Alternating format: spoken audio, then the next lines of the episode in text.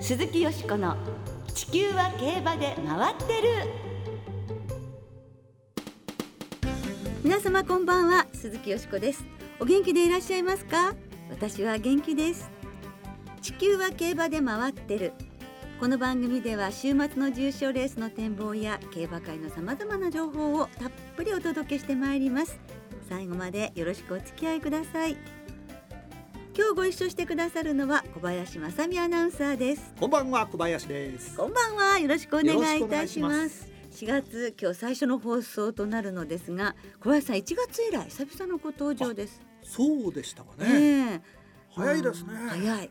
もうなんか花坂じいさんが灰まいたかのごとく人一日で満開になっちゃいましたね。ねいや綺麗ですよねでもね、はい。というわけで4月になっちゃったんですけれど先週の3月最後の土曜日はドバイワールドカップで8つのレースに22頭の日本馬が出走し77なんと5勝を挙げました。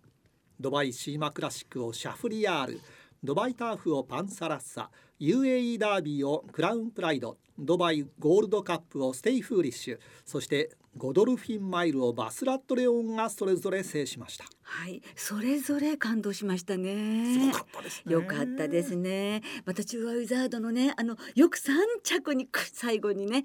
いやもうなんか5時間ねずっと楽しめましたね、はい、楽しいドバイワールドカップデーでしたね。やっぱ第1回から始まったあの6着の壁に悩んだ時代とかも 懐かしく思いながらこんな日が来たと思って日本のまあすごいですね。サウジアラビア、そしてドバイと大活躍です、ね。はい、もう自分まで鼻がねもう鼻の鼻がこうもう自慢したくなっちゃって鼻が向こう上面につきそうなぐらい。ご覧これが日本の競馬だとかいうそういう感じになりました。はい、はい、誇らしいですね。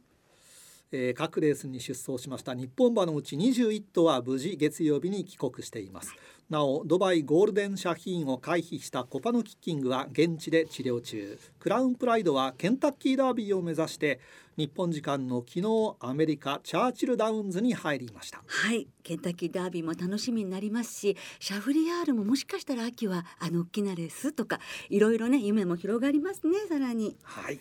この後は4月の重賞思い出のレースをお届けします。お楽しみに。鈴木よしこの地球は競馬で回ってるこの番組は JRA 日本中央競馬会の提供でお送りします。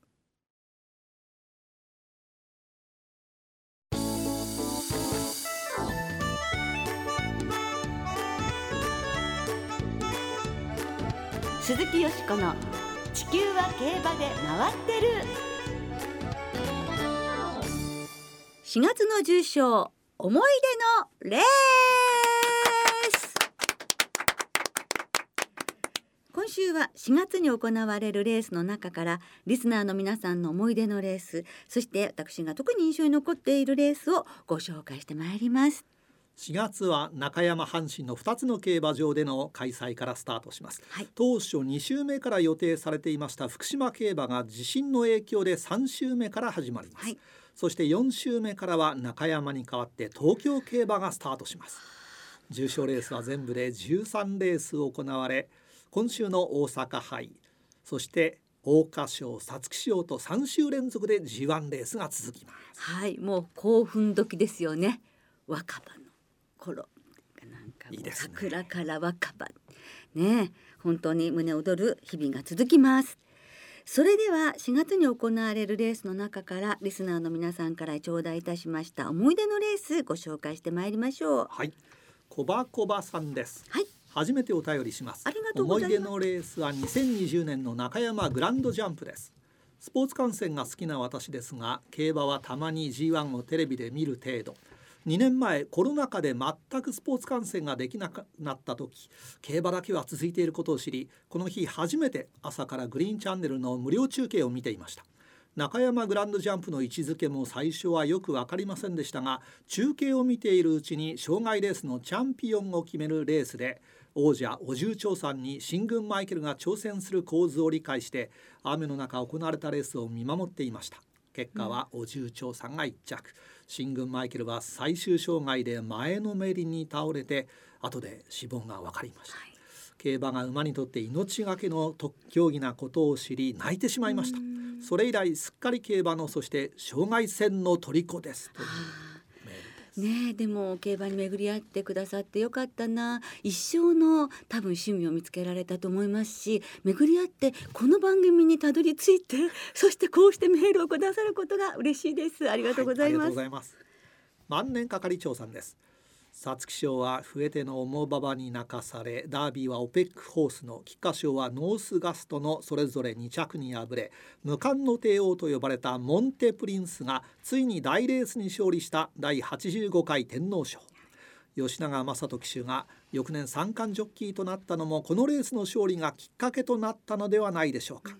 昔の京都競馬場のジーワンファンファーレが大好きなのでそれも聞きたいですというメールです。長いね競馬歴でいらっしゃいますね。ですね。大ゴルシヤクルト党さんです。15年前の2007年年男田中勝春騎手が勝ったビクトリーの皐月賞です前哨戦阪神若葉ステークス解消後初コースの中山で逃げて最大のライバル安藤勝己騎手の不在地方武豊騎手のアドマイアオーラサンツェッペリンニュービギニングなどを破りました。感動のあまりすごいなと涙を流しました。平成生まれのヤブくんさんです。思い出のレースはジュエラーの勝った2016年の桜花賞です。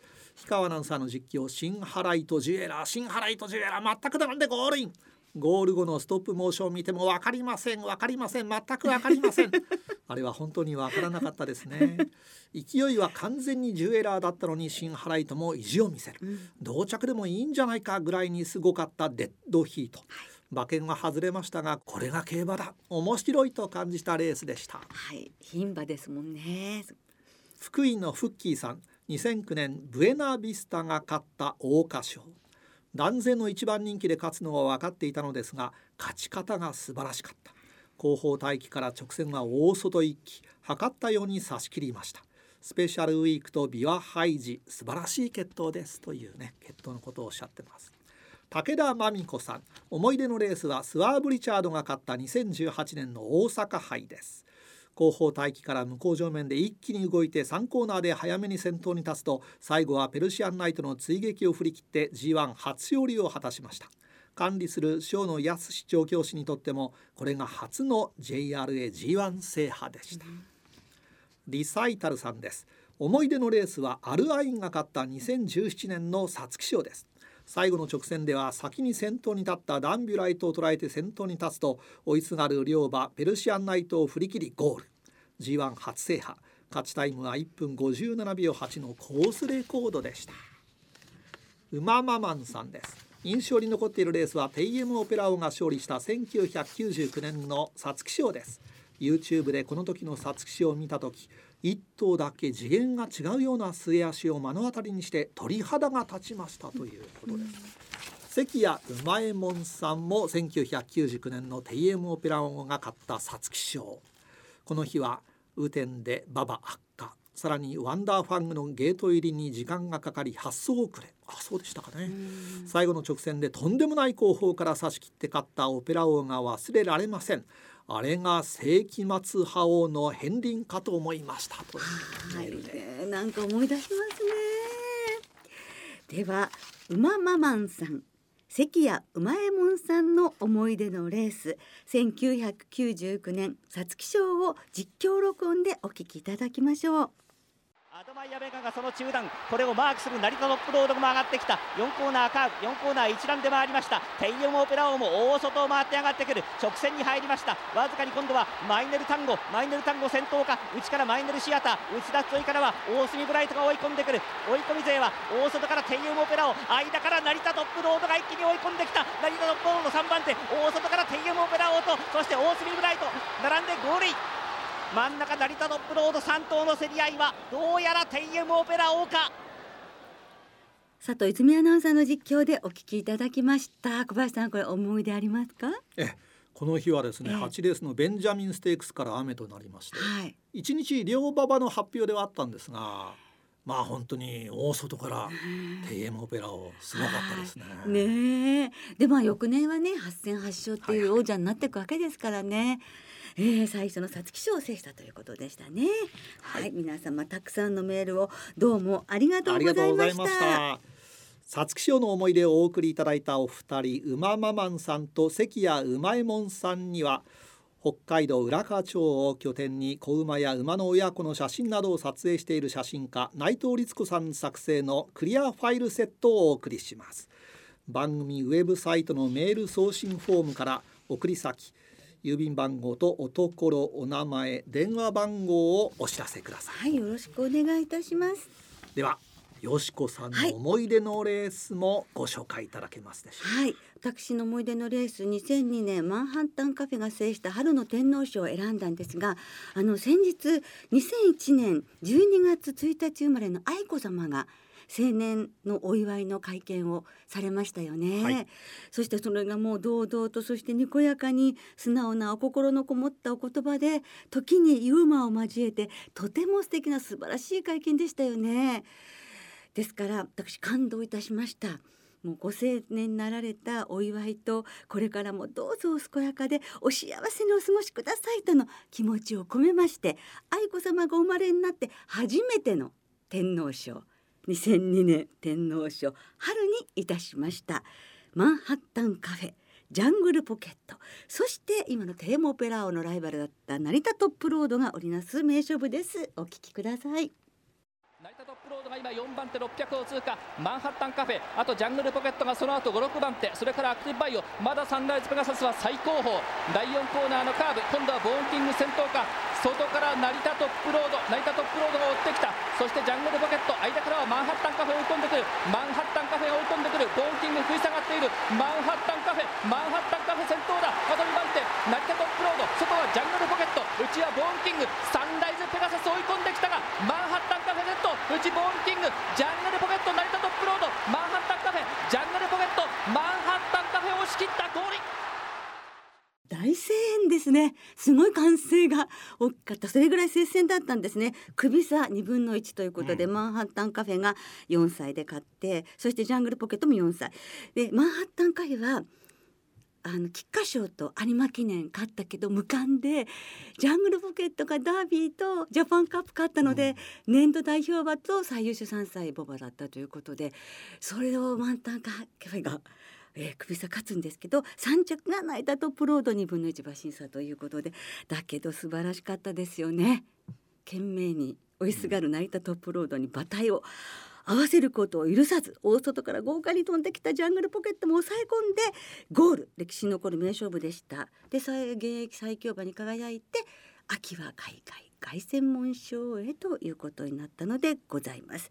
まあ、3歳で菊花賞と有馬記念を勝った馬が翌年の春の天皇賞勝つというのはシンボリ・ルドルフとマンハッタンカフェだけという偉業なんですよね。うんちょっと愛子さまの話もさせていただきましたけれどいつか愛子さまもこういった感動を味わいに競馬場にお越しいただきたいですね。ね。はいというわけで。さあそれでは、えー、春らしい明るい曲をお届けいたします。2002年のヒット曲です。甘色の髪の乙女島谷ひとみさんです。お聞きください。鈴木よしこの地球は競馬で回ってるここからは週末に行われる重賞競争を展望していきましょう。今週は土曜日に中山でダービー卿チャレンジトロフィー日曜日に阪神で大阪杯が行われます、はい、まずは日曜日に阪神で行われる芝2000メートルの G1 大阪杯を展望していきましょう、はい。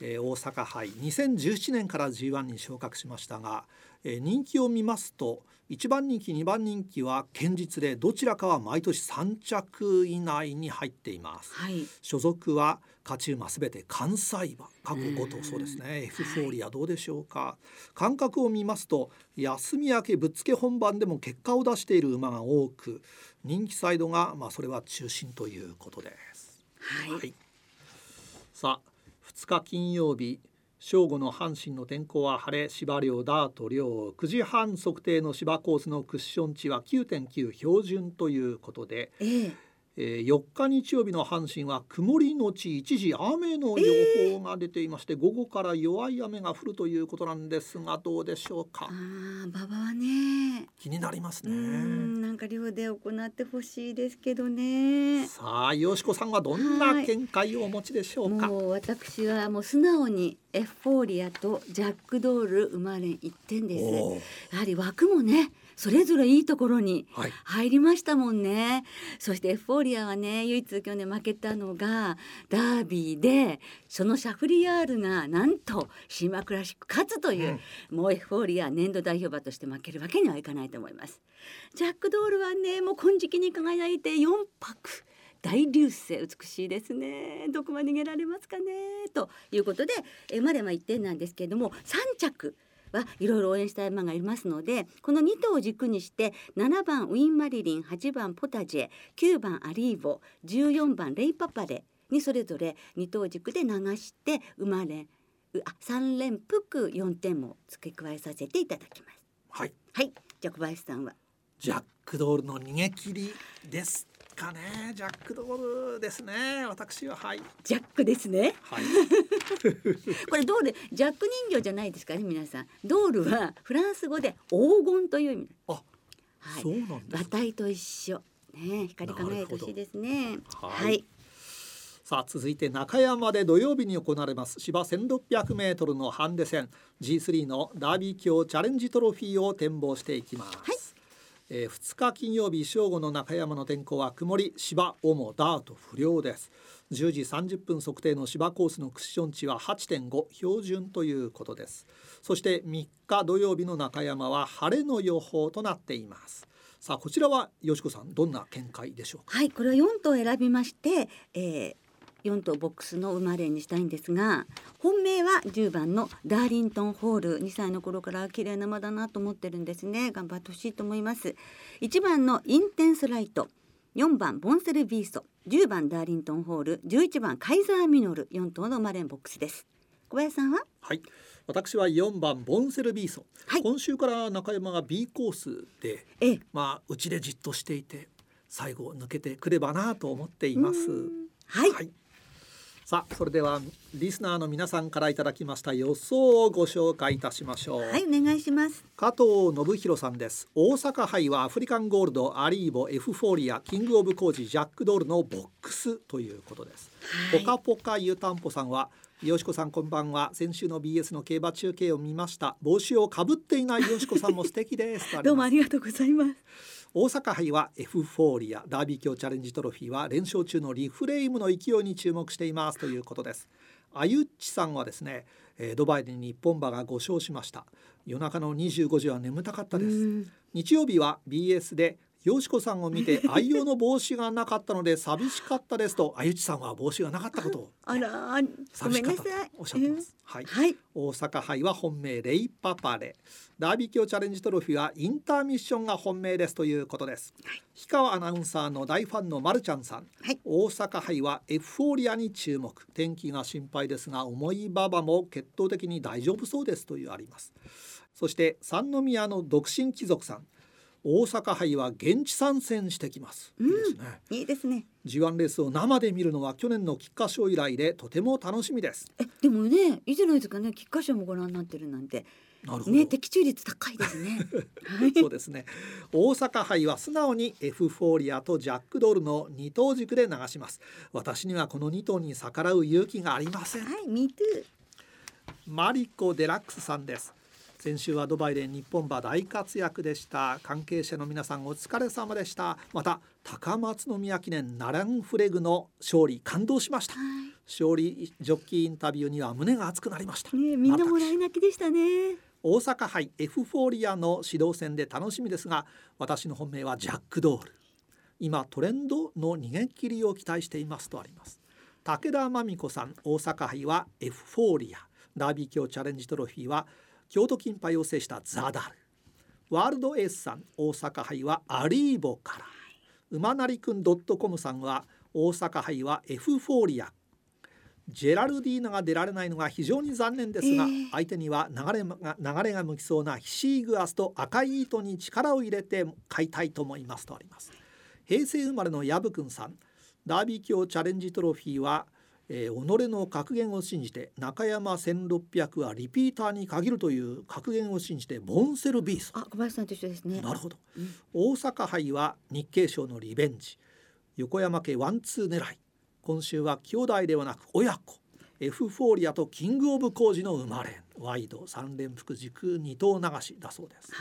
オーサムエアプレインさんは大阪杯は豪華メンバーで楽しみです。本命はジャックドールこれまでの勢いで一気にスターダムにのし上がることに期待していますとあります。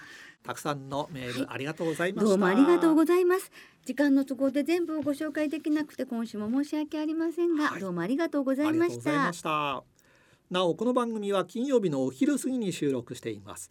その後発表されました出走取り消し機種変更などについては JRA のウェブサイトなどでご確認くださいまた重症予想は番組ウェブサイトのメール送信フォームから金曜日の正午までにお送りください。はいよろしくお願いします。来週は G1 桜花賞そしてニュージーランドトロフィーの展望を中心にお届けいたします。そして先ほどもお話しいたしましたが特集で混戦のボバクラシックリスナーの2022年三冠予想をお送りいたします。お聞きの皆さんの重賞予想と今年の三冠予想ぜひ教えてください。お待ちしております。